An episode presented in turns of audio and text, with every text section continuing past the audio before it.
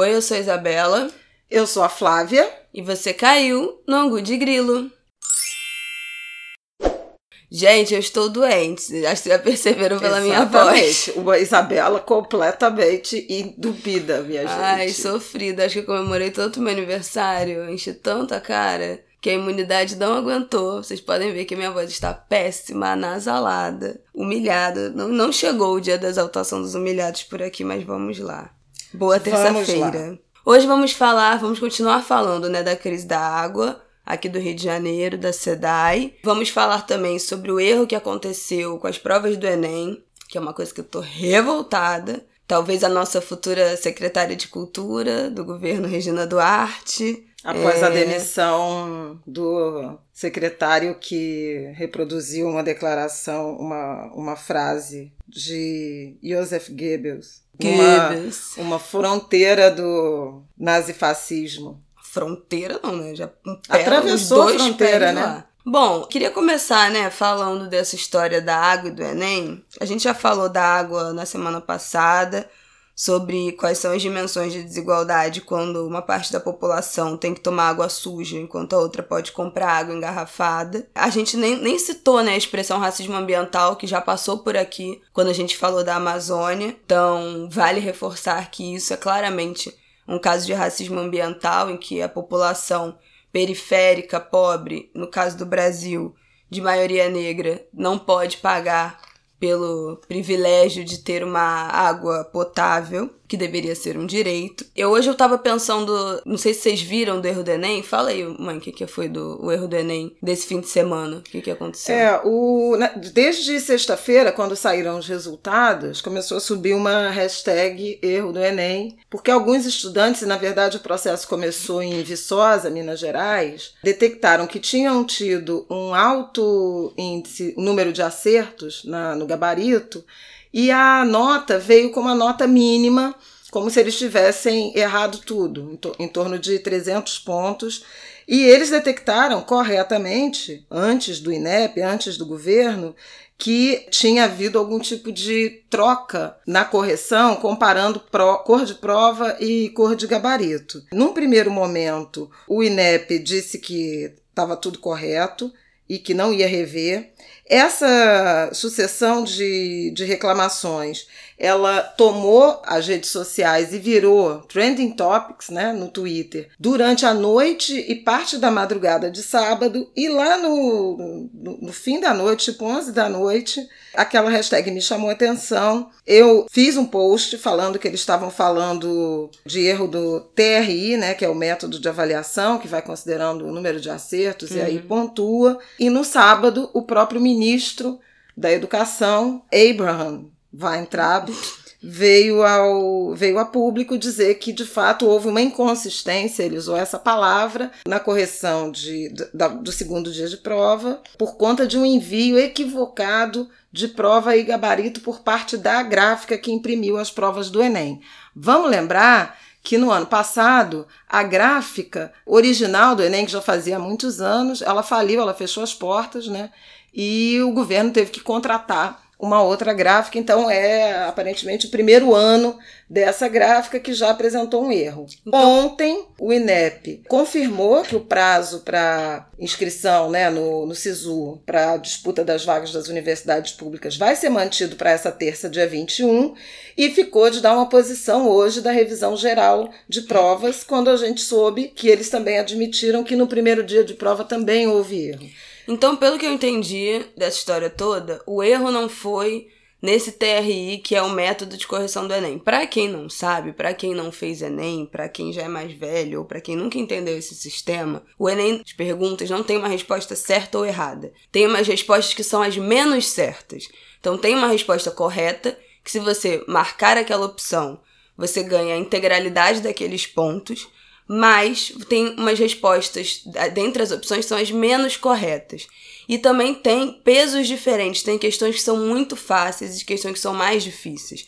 Então, se muita gente acerta uma questão, ela é tida como uma questão fácil e ela, teoricamente, vale menos dentro dessa soma total. Exatamente. Se pouca gente acerta uma questão, quem acerta, ela acaba ficando com o peso de uma questão difícil, quem acerta consegue um coeficiente maior dentro do, do resultado total da prova. Então é um, um sistema é, super complexo e pelo que eu entendi, não foi um erro de cálculo desse sistema. Pelo que eu entendi, a correção é como se o aluno tivesse feito a prova A, anotado o gabarito na folha de resposta A, mas o sistema corrigiu como se o aluno tivesse feito a prova B. Então, obviamente, as respostas não vão bater. Isso foi o que deu para entender até agora. Mas veja, deixa eu só fazer uma observação em relação a isso, porque se você tem um número é, significativo, fala assim, 1% né, do total de, de alunos, de, de pessoas que fizeram as provas, com erro na aplicação do gabarito, isso vai influenciar também a ponderação das, das notas. Você concorda? Claro, porque é isso. Se esse 1% tá dando que ninguém acertou uma questão X, Y ou Z, Exatamente. vai parecer que é uma questão mais difícil para os outros, então afeta a nota de todo mundo. Não faz sentido, já que é um sistema integrado, que todas as respostas, todos os alunos em conjunto colaboram para isso, chegar a esse coeficiente, você resolver o problema de meia dúzia ainda gera uma incongruência na nota de quem sobrou. E ontem, né, no domingo, eles anunciaram que os alunos que identificarem o problema na prova, na nota, mandassem um e-mail para um tipo enem@inep.com.br, um e-mail assim, qualquer, tipo um Gmail da vida com o nome completo e eu acho que o número de inscrição do Enem ou CPF para eles fazerem essa alteração. E é inacreditável pensar que a solução governamental é transferir para o aluno a responsabilidade de mandar um e-mail com os seus dados para ter a sua nota do vestibular corrigida. O Enem é uma prova que você só faz uma vez no ano. Tem aluno que não tem internet em casa, que não tem internet no celular, que muitos só têm internet até na escola e a escola está de férias.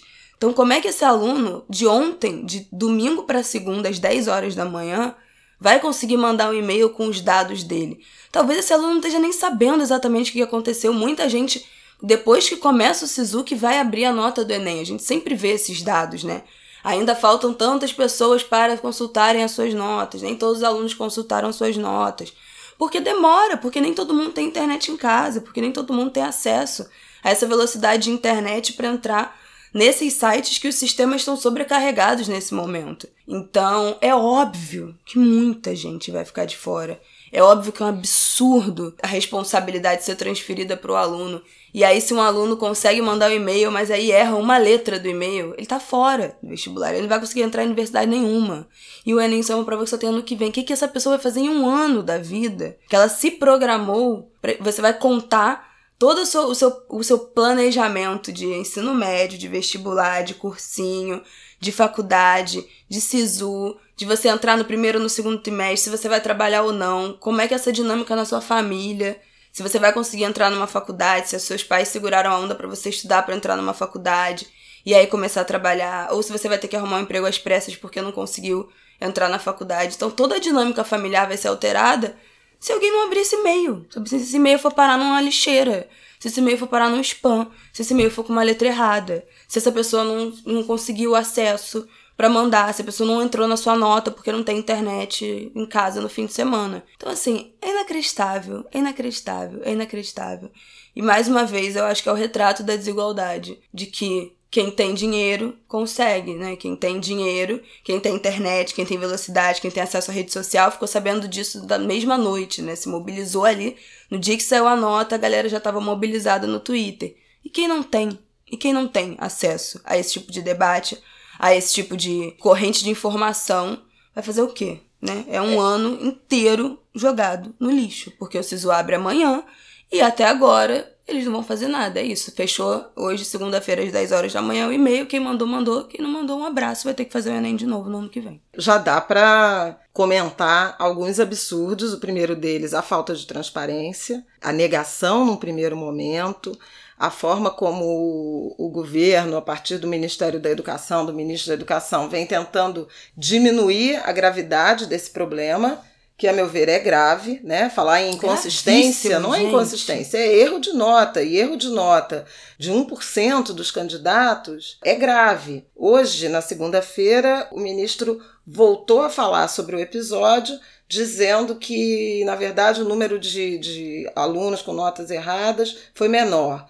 e prometem uma entrevista coletiva do INEP, o órgão responsável pela aplicação da prova, no fim da tarde desta segunda-feira. Vocês estão ouvindo esse programa enquanto a gente ainda não tem o desfecho da situação mas é grave pelo lado da falta de transparência, por uma aguda falta de sensibilidade né, de, de pessoas, de autoridades do governo que é para servir ao público é, e não prestar todas as informações.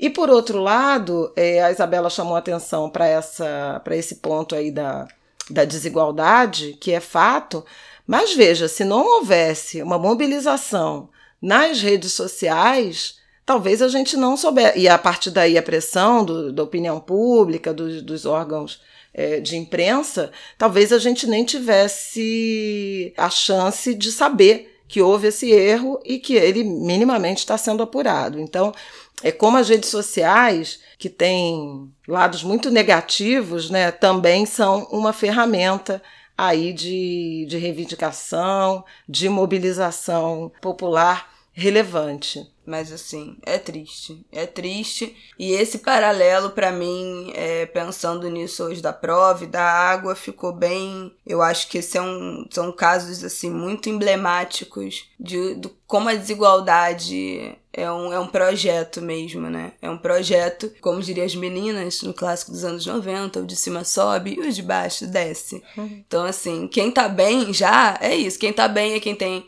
acesso à sua nota no primeiro segundo, a quem já começa a contestar, a quem conseguiu mandar um e-mail, a quem vai ter sua nota corrigida. É a quem tem água potável, a quem consegue comprar água no mercado a 3 reais, que não tem a saúde debilitada por causa disso. Quem já tá mal é quem já passou perrengue para fazer essa prova, já passou perrengue para fazer o terceiro ano, fazer um cursinho, já seria um perrengue entrar na faculdade e agora não vai conseguir resolver a questão da nota, ou se conseguir, vai é por, por, um parto de conseguir alguém, alguma rede que ficou sabendo uma internet, é alguém que já tá completamente marginalizado da sociedade e aí tá tendo que beber água suja.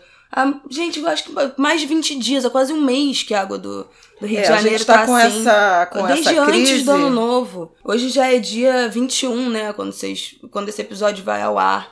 E, e, nada acontece, e não, e não tem resolução, né? Inclusive, pode a até gente... falar disso agora, né? O que, que foi feito nessa uma semana que a gente falou disso semana passada e até agora nada. É, o Rio de Janeiro está desde a virada do ano convivendo com essa situação. As primeiras denúncias, queixas vieram é, da Zona Oeste, muita gente também da Baixada Fluminense, mas sobretudo da Zona Oeste do Rio de Janeiro. E naturalmente, quando você tem esse, esse clamor popular vindo de áreas periféricas, a comoção é menor mas ela acabou se espalhando pelo resto da cidade, mesmo áreas como áreas mais nobres do ponto de vista do, do nível de renda, como a Barra da Tijuca, um pedaço da Zona Sul, um pedaço da Zona Norte, começaram a ser afetadas, e a partir daí, praticamente a partir do décimo dia de, de crise, é que se começou uma mobilização ou uma resposta é,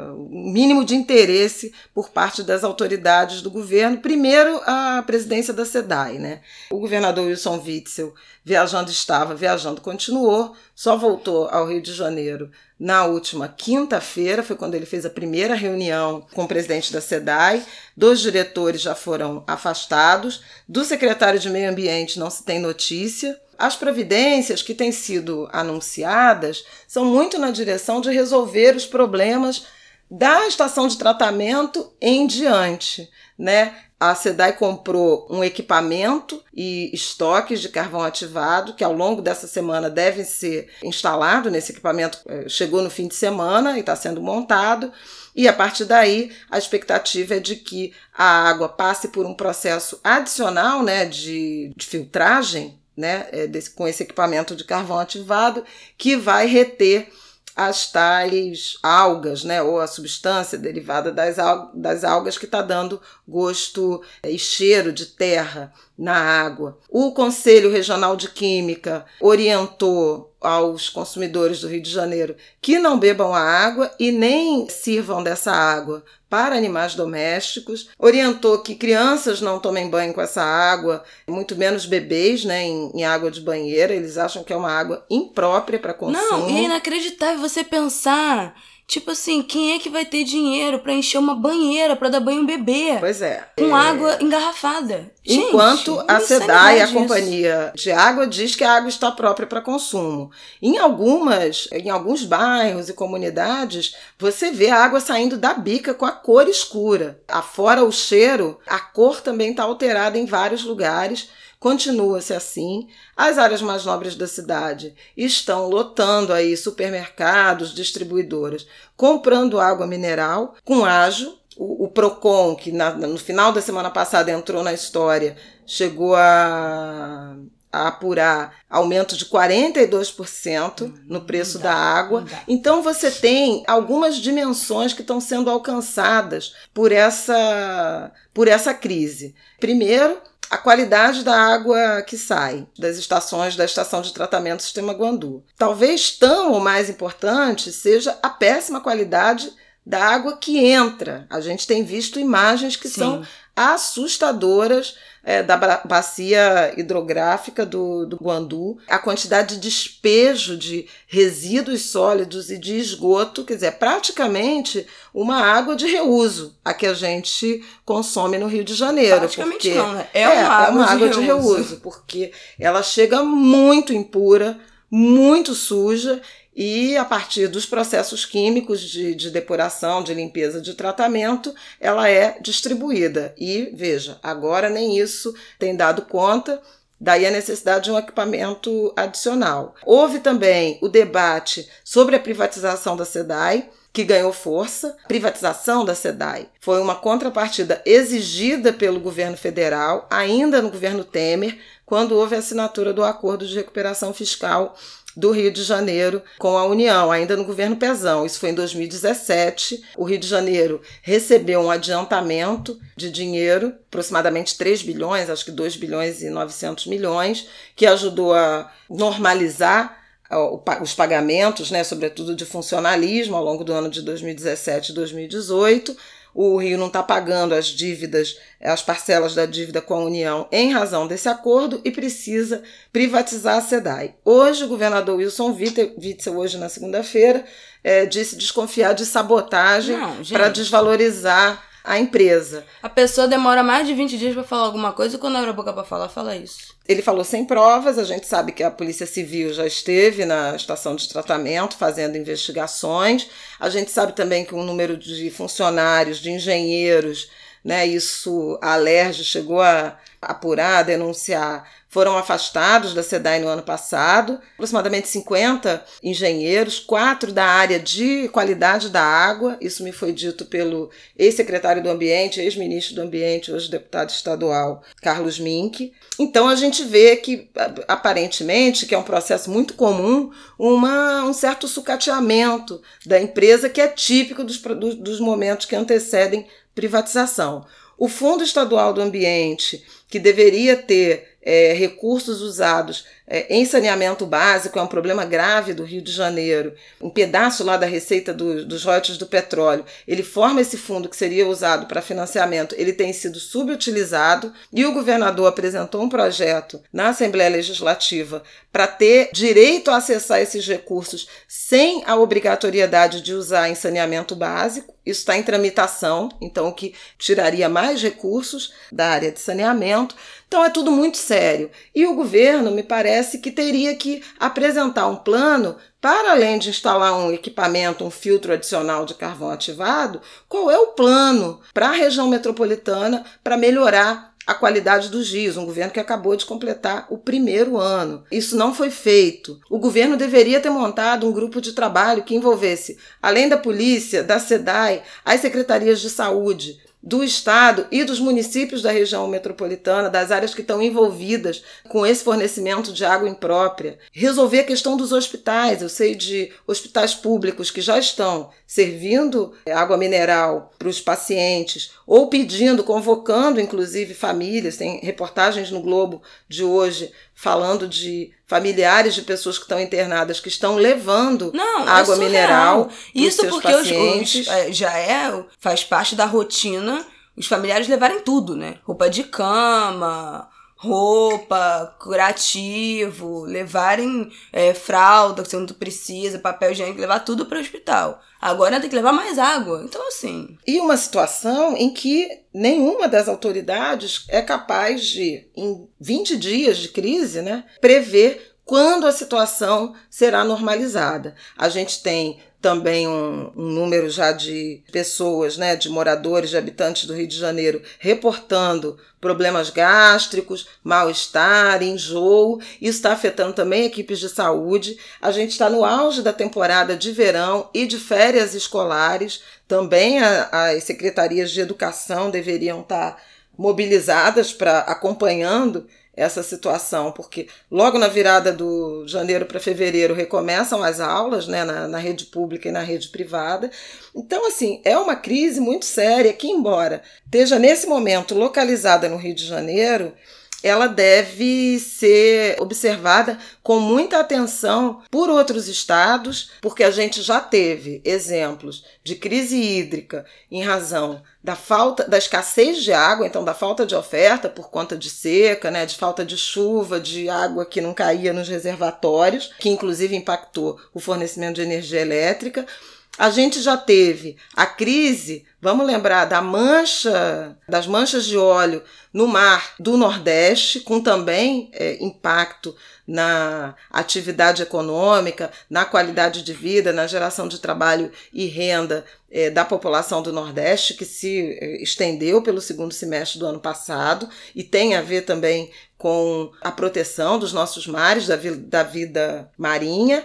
E agora a gente tem uma crise na qualidade da água ofertada no estado do Rio de Janeiro, mas que tem a ver com despejo, com uma água de muito má qualidade que circula no Paraíba do Sul, que é um rio que atravessa vários estados brasileiros, passa por Minas, passa por São Paulo, é o principal fonte da água que, vem, que vai se transformar em água potável para o Rio de Janeiro, mas atravessa outros estados brasileiros, então está longe de ser um, um problema exclusivo da região metropolitana do Rio de Janeiro. Bom, o último a sair desse país apaga a luz, né? Porque assim, não tem. Acabou, né? O Brasil acabou. A gente sabia que, que ia ser puxado, né? Mas já tá bastante puxado essa semana, especialmente aí.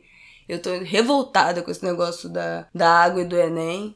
Eu queria dar um puxão de orelha adicional em outras instâncias de poder, né? Falei aqui muito intensamente sobre o governador, né, do Rio de Janeiro e as autoridades estaduais, mas ora, prefeituras deviam estar se mobilizando, indignadas, fazendo pressão em relação à Ah, água imagina. que é, os, os moradores das cidades da região metropolitana do Rio de Janeiro e das cidades vizinhas estão consumindo. Então, era preciso uma mobilização é, também dos prefeitos, mas era preciso uma mobilização da Assembleia Legislativa. Os deputados estaduais estavam de férias e continuaram de férias, salvo algumas exceções de entrevistas e, e postagens. Você não viu uma mobilização do tipo convoca-se a Assembleia Legislativa para cobrar posição do, do governo do estado. Isso não aconteceu. Eu queria lembrar que o presidente da República é um político do Rio de Janeiro, também não mostrou nenhum tipo de sensibilidade, ou o Ministério do Meio Ambiente,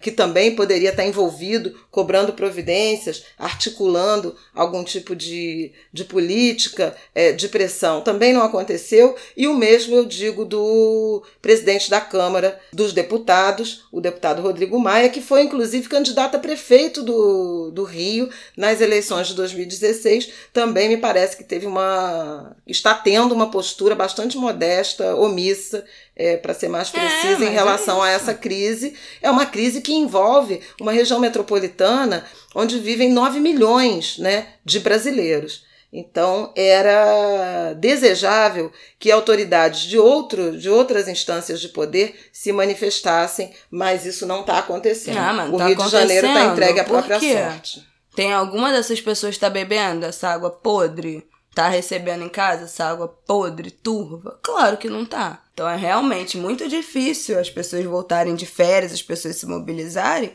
se não afeta, né? Não afeta a vida delas, não tem impacto nenhum. Que a água de garrafa tá comprada, a água do chuveiro tá boa, tá minimamente aceitável ali para você tomar um banho. Então, gente, olha, é muito revoltante o que tá acontecendo nos último, no último ano, eu diria, no Brasil, na questão de meio ambiente, né? Do óleo, agora aqui da água do rio, das queimadas, da Amazônia. A gente já falou de tudo isso aqui. A gente sabia que ia ser difícil, né? A gente não, não, não fomos enganados. A gente sabia que era um governo que não tem apreço pelo meio ambiente, mas olha, parabéns, está se superando, porque está realmente uma situação de calamidade pública. E bom, acho que é uma das últimas coisas que tem pra gente comentar é essa grande novidade que foi anunciada aqui agora, enquanto gravamos esse episódio na tarde de segunda-feira, que a nossa nova secretária de cultura do nosso país,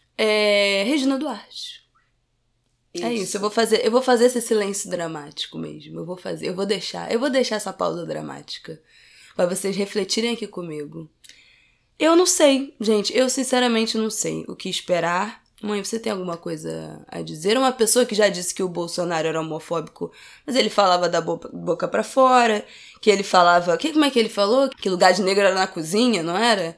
Mas que também era somente uma piada. Eu, eu não sei, eu não sei, eu não sei. Eu tô. Bom, não sei se vocês viram, né, que semana passada, fulminantemente, saiu um vídeo do nosso, nosso ex-secretário da Cultura, Roberto Alvim, falando uma frase, adaptando uma frase, tirando Alemanha e botando Brasil uma frase que foi dita pelo ministro da propaganda do regime nazista. Imediatamente nas redes sociais as pessoas começaram a identificar e isso virou uma bola de neve imensa. E aí, enfim, depois ele acabou sendo exonerado, né? Uma nota que o próprio presidente Jair Bolsonaro soltou falando que realmente não, não deu. Foi exonerado e aí ficou, surgiu essa uma frase que até viralizou muito na semana passada, no fim da semana passada, de que ele não caiu por ele ter sido nazista, ele caiu porque ele não foi discreto o suficiente. E eu acho que, enfim, é exatamente isso que aconteceu, né? Não foi exatamente pelo que ele disse, mas por ele ter dito de forma tão confortável e ter sido identificado daquela maneira. Porque o que foi dito ali, é, a gente há de concordar que é consenso de muitos quadros desse governo e aí ficou esse espaço ocioso. Regina Duarte foi convidada no fim de semana, demorou a responder e agora aceitou e disse que estão noivando. É, na própria, na própria sexta-feira, o, o Bolsonaro, né, o presidente Bolsonaro, anunciou que gostaria de ter Regina Duarte. Ela hesitou, disse que não estava preparada. E... Corretamente, disse que não estava preparada. E hoje, na segunda, nesta segunda-feira, o presidente da República está no Rio de Janeiro.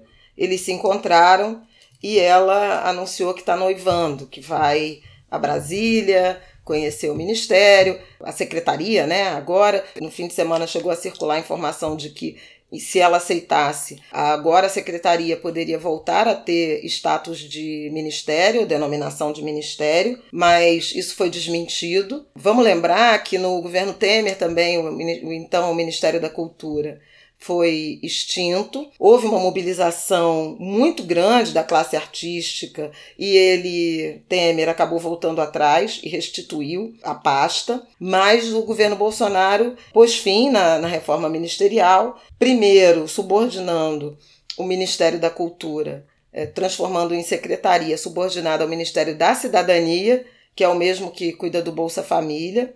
É o mesmo que cuida de tudo, né? Basicamente, tudo está dentro do Ministério da é, Cidadania. É, mais ou menos, porque tem, tem outras, tem, outra, tem outros que passaram a agregar também. Também ao longo aí de 2019, o ministro da, da Cidadania entregou o, o, a Secretaria de Cultura, depois de vários uh, problemas lá detectados. Então hoje a Secretaria de Cultura ela está subordinada, foi transferida para o Ministério do Turismo, do ministro Marcelo Álvaro Antônio, que é aquele que está envolvido no caso conhecido como o Laranjal do PSL, por conta de uso de candidaturas de mulheres, falsas candidaturas de mulheres, candidatos laranjas, que tinham os recursos de campanha uh, desviado, né? Isso está em apuração. O presidente Bolsonaro até hoje não tomou providências em relação ao ministério, e é esse o ministério que está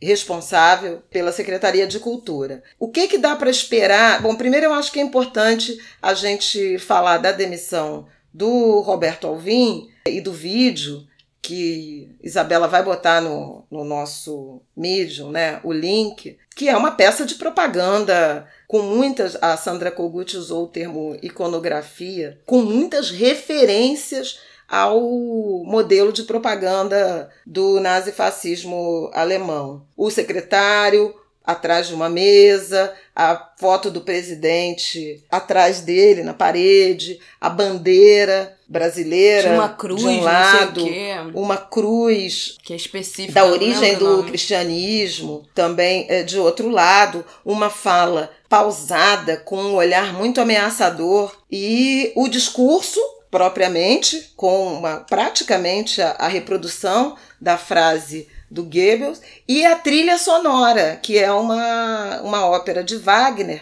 Wagner, que era um, um compositor brilhante, eu não entendo de, de música erudita, mas um compositor brilhante, porém é extremamente racista, antissemita. Então virou muito como ícone aí da, da música, né?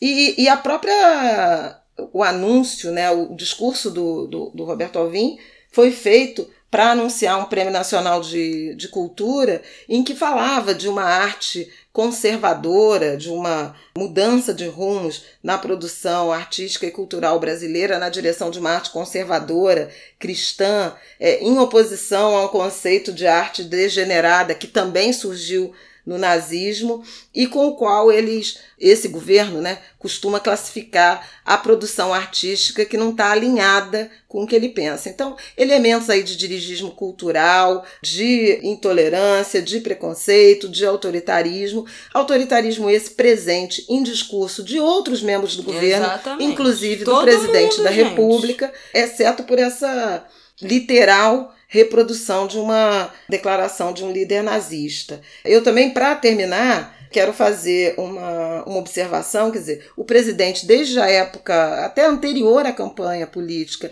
ele tem tido, dado declarações machistas, racistas, não só em relação aos negros, mas também né, em relação a indígenas, a orientais. Na semana passada mesmo, ele fez uma, um comentário xenófobo em relação a uma jornalista brasileira, mas de origem asiática, que escreveu uma, uma espécie de biografia, né, a Thaís Oyama, dessa construção aí, desse, dessa, dessa figura Bolsonaro, da campanha até o primeiro ano de governo.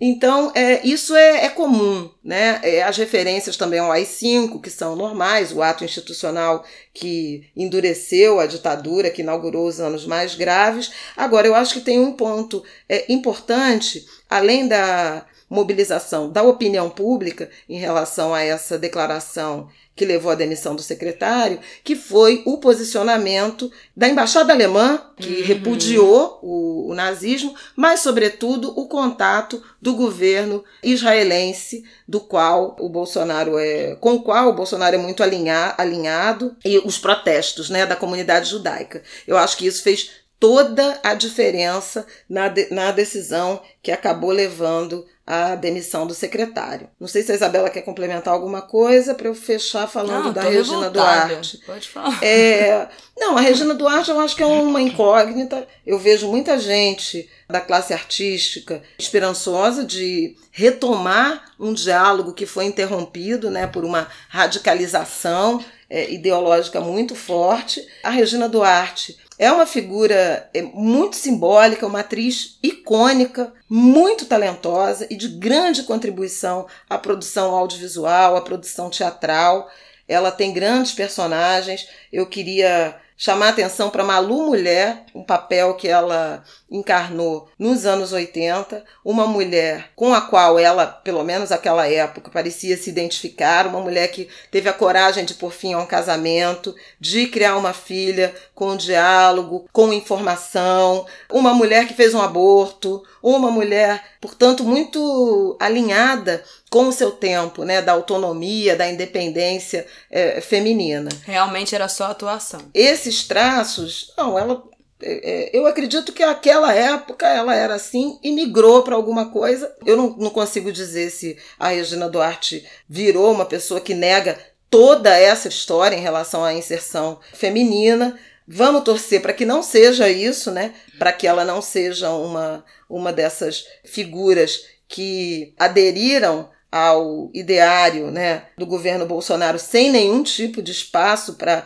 alguma opinião crítica, para algum contraponto e, sobretudo, para diálogo com outros segmentos da sociedade. Se for isso, se for essa adesão, quase uma conversão é, religiosa ou cega, como você está citando, vai ser é, algo a se lamentar mas também não exatamente surpreendente. Esse tem sido o padrão, né? O governo exige uma lealdade quase religiosa de seus quadros. Muita gente que caiu, caiu porque em algum momento expôs um pensamento crítico, tentou fazer algum contraponto. Tomara a Regina seja o turning point aí, uma, de uma mudança de uma tentativa de canal maior de diálogo. É, Oxalá nos ouça, né? Oxalá então, intervenção quando? e Oxalá é, Orixá, já que ela foi convidada no dia, numa sexta-feira de Oxalá, na sexta-feira, dia 17. Quando perguntarem, ah, você conhece alguém que seja muito otimista? Lembra desse episódio da minha mãe otimista que querendo se agarrar na, no, no 0,1% de probabilidade que isso tem de dar certo, tá, queridos? Bom, gente, eu acho que é isso. Queria só, para fechar, falar que hoje, segunda-feira, dia 20, aqui no Rio de Janeiro, é feriado na cidade do Rio, dia de São Sebastião, que é o padroeiro da cidade, e que no sincretismo aqui no Rio é Oxóssi, então o Kiarô, os macumbeiros de plantão, uhum. além de nós, ouvintes também né? Oxóssi, para quem não sabe, é o orixá que é o caçador da floresta, é o que carrega o fá, que é o arco e a flecha. É isso, não podia deixar, né? Senão vou tomar meu coió, então tem que tenho que falar dele, apesar de o candomblé não ter sincretismo, não podia deixar de mencionar. Eu também faço as minhas homenagens a São Sebastião, padroeiro da cidade do Rio de Janeiro, um santo católico que foi martirizado, né, mas é que é, é muito ligado à resistência, né, a imagem da resistência, a imagem também do, do trabalho duro, é protetor de, de algumas das categorias aí de, de luta. Por isso, o vínculo com, com Oxóssi, é uma imagem que aparece de um santo flechado, né, mas que, que resiste. Meus votos de que o Rio de Janeiro resista às flechadas, que são muitas. Oh. Que Oxóssi nos traga prosperidade, provisões, trabalho. E eu queria recomendar a todos vocês ang, ang, ang, anguletes? Angriletes? Isso, aí não chegamos a um consenso. Ainda não chegamos a angulars. Bom, angriletes, angulars, seguidores. A canção Saudades da Guanabara, que é uma espécie de segundo hino do Rio de Janeiro, composta por Aldir Blanc, Moacir Luiz e Paulo César Pinheiro, aquela que diz: Tira as flechas do peito do meu padroeiro, que São Sebastião do Rio de Janeiro ainda pode se salvar. Que assim seja, o Quearu. Pois é. Bom, queria mandar beijos para quem usou a, usou a hashtag Angus de Grilo no Twitter. Lara Chame Bela falou: Não sei vocês, mas eu espero bastante para ouvir o Angus de Grilo da semana, até quase estar na vez do próximo, porque eu me sinto um tanto órfã quando o programa acaba. Lara, muito obrigada. Acho que você vai ver esse programa então já quase na semana que vem, mas já está o seu beijo aqui desde já. A Jade Medeiros mandou um e-mail pra gente recomendando que a gente assista This Is Us, This Is Us, que é uma série muito famosa, que a gente não viu ainda. Se vocês é, viram, eu vi um episódio, gostei muito. Mas eu não sou assinante do canal, então tem uma, uma barreira aí que vamos ver se eu consigo corrigir. Mas é uma das séries que fez mais sucesso no, nos últimos anos. Ela tem uma dimensão racial também, né? De Sim. convivência entre família interracial. Né? Porque A Jade falou que conta a história de uma família e aborda de uma maneira muito sensível questões ligadas ao racismo, homofobia, gordofobia, alcoolismo e os, Exatamente. fora os conflitos familiares. Tô doida pra ver, meus amigos adoram, vejo muita gente falando bem dessa série. Bom, anotada aí a dica. Eu quero começar a assistir aí essas que foram premiadas, Succession, que tá todo mundo falando que é muito boa. Foi Eu quero ver é, The Morning Show, né?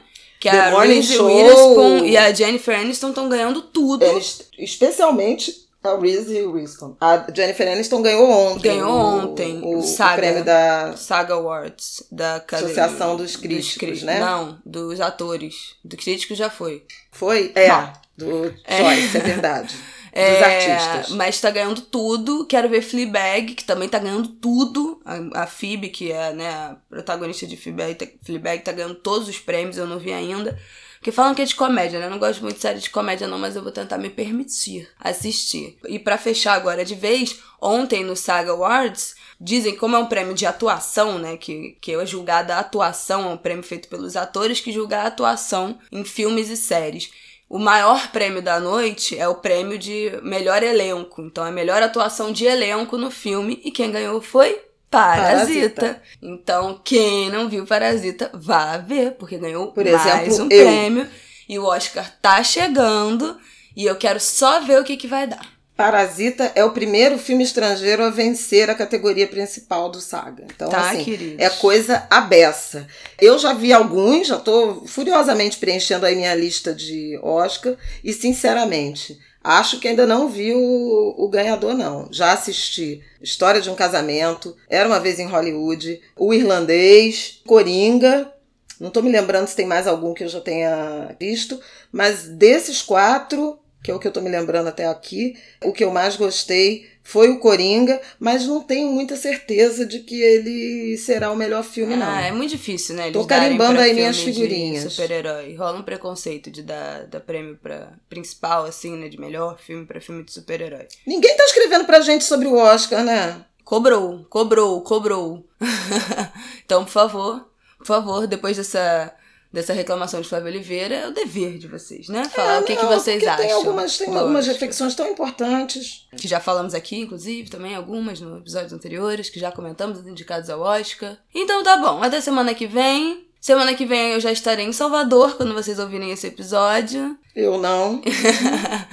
Vamos gravar com um pouco de antecedência, então se vocês quiserem sugerir algum tema extra do noticiário pra gente falar, a hora é essa, porque vamos ter que agendar com um pouco de antecedência. E o episódio seguinte, do dia 3, nós gravaremos diretamente de Salvador. Será um episódio gravado na melhor cidade desse país. Então, aguardem.